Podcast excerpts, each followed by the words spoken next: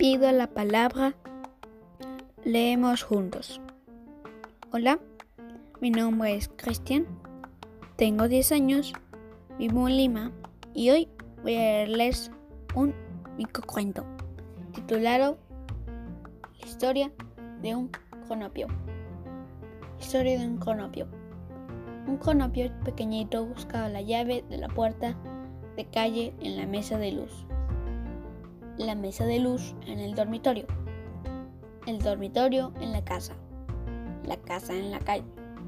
Aquí se detenía el cronopio, pues para salir a la calle precisaba la llave de la puerta.